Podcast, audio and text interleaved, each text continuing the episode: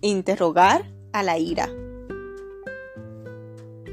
Mejor es ser paciente que poderoso. Más vale tener control propio que conquistar una ciudad. Proverbios 16:32 Cuando nuestra ira enmascara otras emociones, tiende a dejar pistas por el camino, como las migajas de pan de Hansel y Gretel.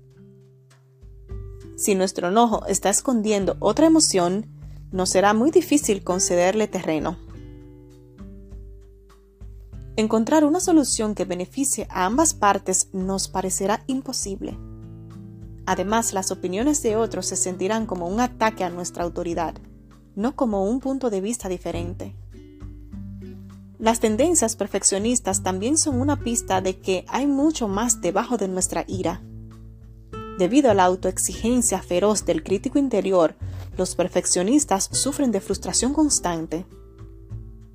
Sin duda, la pista más importante es que nos incomoda expresar o que nos expresen emociones más vulnerables, como el dolor y la inseguridad.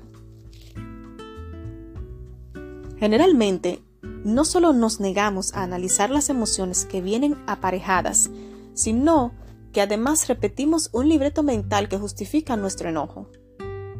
Como un disco rayado, las palabras del libreto pasan por nuestra mente una y otra vez, cobrando más fuerza cada vez que las oímos. Cuanta más razón pensamos que tenemos, menos analizaremos otros factores.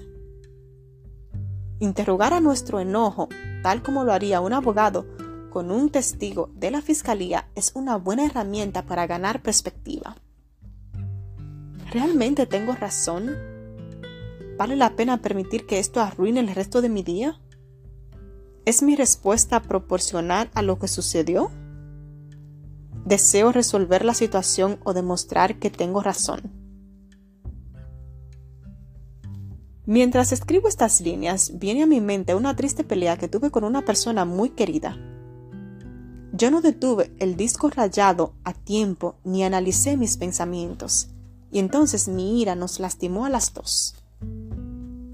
Aunque Dios y esta persona me perdonaron, es más fácil y menos doloroso contarle la mecha a una bomba que desconstruir desde los escombros y las cenizas.